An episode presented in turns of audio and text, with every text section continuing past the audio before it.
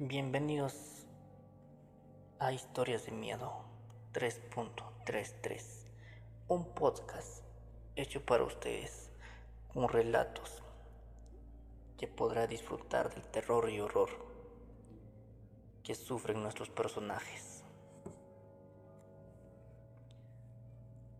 La muerta que fue a la iglesia. Cuentan que hace muchos años en un pueblo cercano a la ciudad de Osaka vivía una hermosa joven llamada Carmen, quien todas las tardes sin falta asistía a la iglesia. Tenía el hábito de pasar varias horas rezando frente al altar. Muchas veces, ya de noche, los monaguillos o el sacerdote tenían que pedirle que se retirara para poder cerrar. Sin decir una palabra, Carmen se retiraba. Al día siguiente ocurría casi lo mismo. Se decía que desde niña, Carmen quería consagrarse a Dios y su mayor deseo era ser monja, pero a la muerte de su madre tuvo que quedarse al cuidado de don Bartolo, su padre. Don Bartolo era un hombre estricto y tenía gusto por el alcohol. Al quedar viudo, se tiró por completo al vicio, vendiendo propiedades, ganando y toda clase de pertenencias. Gastó todo su dinero en parrandas y mujeres. Luego, se vio obligado a pedir prestado.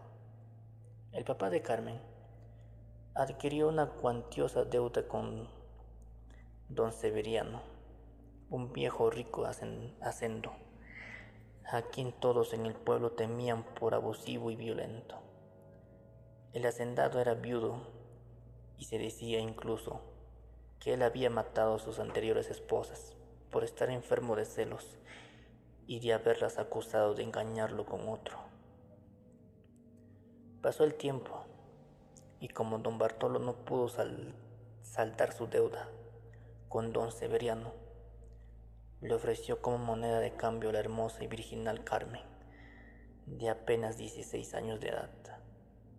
Obligada por su padre, Carmen fue condenada a vivir una vida miserable al lado del rico hacendado, quien en lugar de cuidarla y protegerla, la maltrataba, la golpeaba y la humillaba a su mayor antojo y placer. Carmen tenía prohibido hablar con hombres.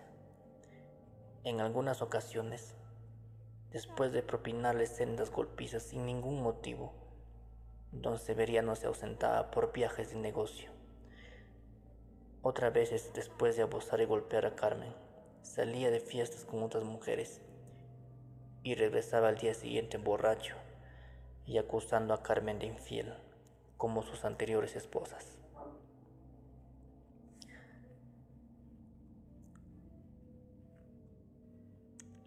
Ante tantas vejaciones y horrendos maltratos, Carmen solo encontraba consuelo acudiendo a la iglesia, lugar al que iba escondidas del hacendado, con ayuda de una criada, pues tenía estrictas órdenes de no dejarla salir, pero se las arreglaba para hacerlo. Pasó el tiempo y una noche, misteriosamente después de tres días de no haber ido a la iglesia, un poco sorprendido, el sacerdote se acercó a Carmen para decirle que le había extrañado esos días, pero que ya era hora de cerrar el templo y que tenía de que retirarse. A diferencia de ocasiones anteriores, esta vez Carmen ni siquiera hizo el intento para pararse. Siguió ahí, hincada y rezando como si nunca hubiese escuchado al Padre. Una larga mantilla cubrió su rostro un poco exasperado, el cura le habló más enérgico mientras avanzaba hacia ella. Ya cerca, el padre observó que bajo el vestido de Carmen corría en el piso un hilo de sangre. Alarmado le preguntó qué le pasaba. Al tocar su hombro, la sintió fría como el hielo.